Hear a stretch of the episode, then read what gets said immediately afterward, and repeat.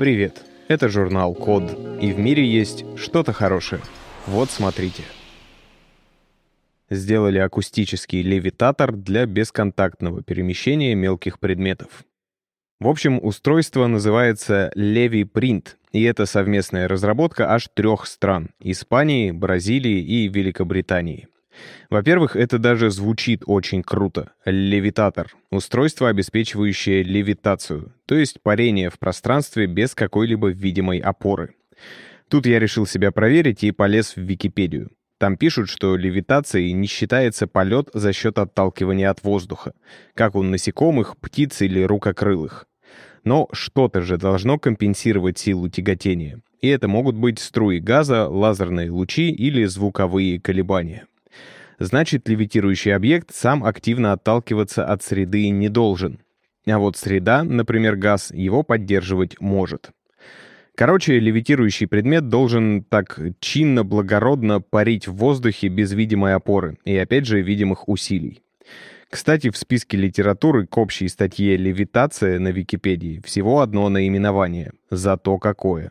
Большая книга экстрасенса. Упражнение для развития сверхспособностей.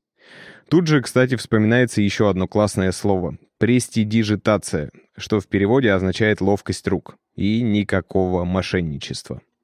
Несмотря на это, суть физического явления передана верно. Левитация — это устойчивое положение объекта в гравитационном поле без непосредственного контакта с другими объектами. В нашем случае речь, естественно, идет о том, что мелкие объекты можно удерживать в нужной точке пространства и даже перемещать акустически, то есть с помощью звуковых волн. Да, смелая теория о том, что Стоунхендж или там египетские пирамиды строили с помощью акустической левитации, пока не подтвердилась. Теперь вкратце о том, как это устроено. Звуковая волна в воздухе — это последовательность зон повышенного и пониженного давления. И, грубо говоря, на вот эти уплотнения воздуха в зонах, где давление повышено, можно положить какой-нибудь небольшой предмет. Но чтобы он оставался неподвижным, надо, чтобы волна тоже никуда не двигалась. Что, с одной стороны, как бы противоречит самой сути волны. Но есть одна хитрость. Называется «стоячая волна». Возьмем частный и очень простой случай. В общем-то, на нем принцип левитатора и основан. Суть в том, что если волна отражается от какого-то препятствия на расстоянии кратном половине длины волны, отражения идеально складываются с самой волной и усиливают ее. Выглядит это так, будто волна останавливается. Отсюда и название. Если я вас окончательно запутал, посмотрите в описании выпуска. Там будет ссылка на видос, который наглядно показывает, как устроены стоячие звуковые волны и как, собственно, работает акустическая левитация. Ну а под новостью на нашем сайте есть видео с экспериментами исследователей, придумавших Леви Принт. И, кстати, судя по названию, они в первую очередь предполагают использовать этот новый тип манипулятора для сборки миниатюрных конструкций с помощью светоотверждаемого клея. Потому что Levi Print — это не только излучатели, но и устройство для подачи клея и ультрафиолетовый фонарик, которым его облучают. И все это вместе — новый тип манипулятора для робота. Кстати, ученые с помощью него собрали даже кораблик в бутылке. Только бутылка была, естественно, не стеклянная, а из металлической сетки.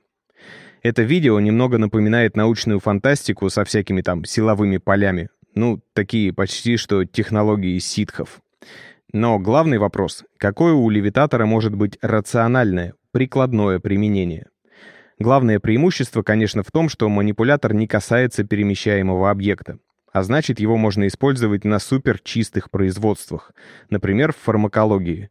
Кроме того, он легко справляется с каплями жидкостей и порошками. При этом их частицы не остаются на манипуляторе, а значит в конечном продукте будет ровно столько нужного вещества, сколько было отмерено. Со всех сторон хорошо, но пока только в миниатюрном формате. Для перемещения тяжелых предметов с помощью левитации традиционно используются магнитные волны. Окей, Google, что такое маглев или магнитоплан? Сделали нейронку для распознавания сигналов бедствия от кур. Очередная разработка, над которой трудилась целая команда исследователей из аж четырех научных учреждений Великобритании и Китая. И это, в общем-то, неудивительно, так как куриное мясо — один из самых доступных источников белка для множества людей. И человечество уже научилось производить цыплят-бройлеров очень эффективно — Да, хочу вас предупредить. Дальше мы будем говорить о том, как устроены птицефабрики со всеми вытекающими последствиями и подробностями.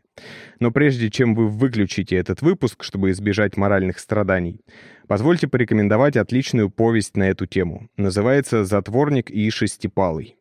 Это первая публикация Виктора Пелевина, и вышла она в далеком уже 1990 году. Причем, как это не показалось бы странным, в журнале «Химия и жизнь». Постараюсь обойтись без спойлеров. Просто знайте, что это такая классическая пелевинская вещь с аллюзиями на восточные философии и в целом скорее антиутопия про двух цыплят на птицефабрике. Теперь от цыплят вымышленных перейдем к реальным. С помощью современных технологий удалось сократить время от вылупления из яйца до забоя до всего пяти с половиной недель. В обычных природных условиях на это уходит минимум 12 недель. По крайней мере, столько времени требуется так называемым органическим фермам.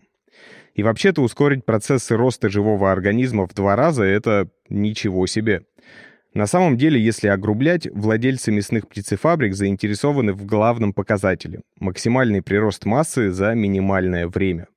А для этого нужно соблюдать уже отлаженный технологический процесс и следить за тем, чтобы качество жизни цыплят было как можно выше — да, авторы так и пишут. Welfare, что также можно перевести как, например, социально-бытовые условия.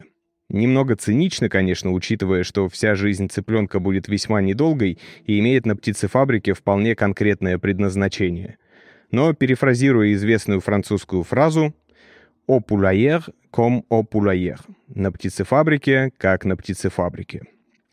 Так вот, можно мониторить важные параметры вроде температуры, влажности, количества корма и воды, но, естественно, на состояние кур влияют не только эти факторы, но, например, и количество стресса.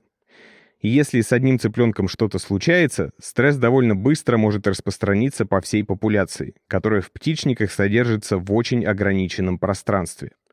И вот оказывается, что мониторить ее популяции состояние можно с помощью звука. Если что-то идет не так, цыплята начинают звать на помощь. Ученые собрали такие звуки и научили нейросеть их распознавать на фоне обычных шумов птичника. Правда, не совсем ясно, как планируется выяснять, какой конкретно особи нужна помощь. Но, наверное, это не входит в задачи этой технологии. Зато ученые выяснили, что по звуковому отпечатку первых нескольких дней жизни очередной партии цыплят можно с высокой долей вероятности предсказать, насколько быстро они будут набирать вес. Итого нейронка выявляет крики о помощи среди других шумов птицефабрики с точностью в 97%. И это крутой результат. В будущем она значительно упростит выявление больных особей и поможет улучшить условия содержания. Если не считать, что цыплята все равно в итоге станут едой, это также поможет сделать их разведение более гуманным. В будущем технологию планируется адаптировать и для других животных, которые издают звуки сделали для роботов искусственную кожу с рецепторами. Не знаю, как вам, а мне эта новость кажется наиболее футуристичной в этом выпуске. Такое ощущение, что наконец-то научная фантастика начинает сбываться и не где-то там в глубинах космоса, а уже совсем скоро придет в наши дома. Причем это будет что-то такое, что можно будет потрогать. Или то, что сможет потрогать нас. В общем, это детище итальянцев из Высшей школы перспективных исследований Святой Анны, Римского университета Ла Сапиенца и университета Ка Фоскари в Венеции. Они решили научить машины осязать. Это нужно для того, чтобы роботы смогли безопасно работать плечом к плечу с людьми, помогая им выполнять работу по дому, в офисах и больницах, а также работать с животными. И это еще один случай, когда ученые при разработке новых технологий вдохновлялись природой, а точнее физиологией человека. Они решили воспроизвести кожные рецепторы, которые называются тельцами Руффини. Это своего рода датчики, которые реагируют на растяжение кожи и низкочастотные вибрации, а также чувствуют температуру и давление. У человека они находятся под верхним слоем кожи, в соединительной ткани, а по форме напоминают луковицы поэтому их иногда еще называют луковичными тельцами. Соответственно, для того, чтобы повторить функционал этих рецепторов, для начала нужно было создать искусственную кожу, в которую можно было бы поместить чувствительные элементы. Ее напечатали на 3D-принтере из эластичного полимера. внутри которого расположили нити из оптоволокна. Они как раз выполняют функции рецепторов. На следующем этапе разработки авторы создали нейронную сеть, задача которой — обрабатывать поступающие сигналы и интерпретировать их, отсекая фоновый шум или возможные случайные срабатывания. Причем, как и новые телефоны и тачпады, такая робокожа может определять несколько прикосновений одновременно. Еще один плюс новой технологии в том, что она модульная. То есть из отдельных фрагментов можно будет собирать искусственный кожный покров для роботов различных форм и размеров. Примерно так же, как из отдельных небольших квадратов собирают огромные светодиодные экраны. Причем итальянцы изначально поставили себе цель разработать такую технологию, которую можно было бы использовать не только в новых устройствах, но и дополнить ей уже существующих роботов. В общем, разработка очень интересная. Теперь ждем, когда она воплотится в жизнь. И тогда роботы, наконец, превратятся из металлических бесчувственных механизмов в настоящих помощников, которым можно будет доверять гораздо более деликатные задачи. Представьте, например, что у вас есть робот-помощник по дому, которому можно будет поручить не только покормить, но и, скажем, погладить заскучавшую без вас кошку. Кстати, это был бы неплохой экзамен для такого робота. Спонсор подкаста «Код» — английский от практикума. Это практические курсы английского. Недавно там запустился курс для айтишников, который поможет, например, проходить собеседование или общаться с коллегами на созвонах.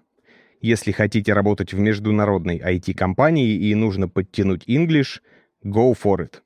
А еще именно благодаря практикуму мы можем выпускать подкасты, поэтому спасибо им. Ссылка на курсы английского в описании к подкасту. Спасибо за внимание. Заходите на сайт The Code Media и подписывайтесь на нас в социальных сетях. С вами был Саша Чито. Скоро услышимся.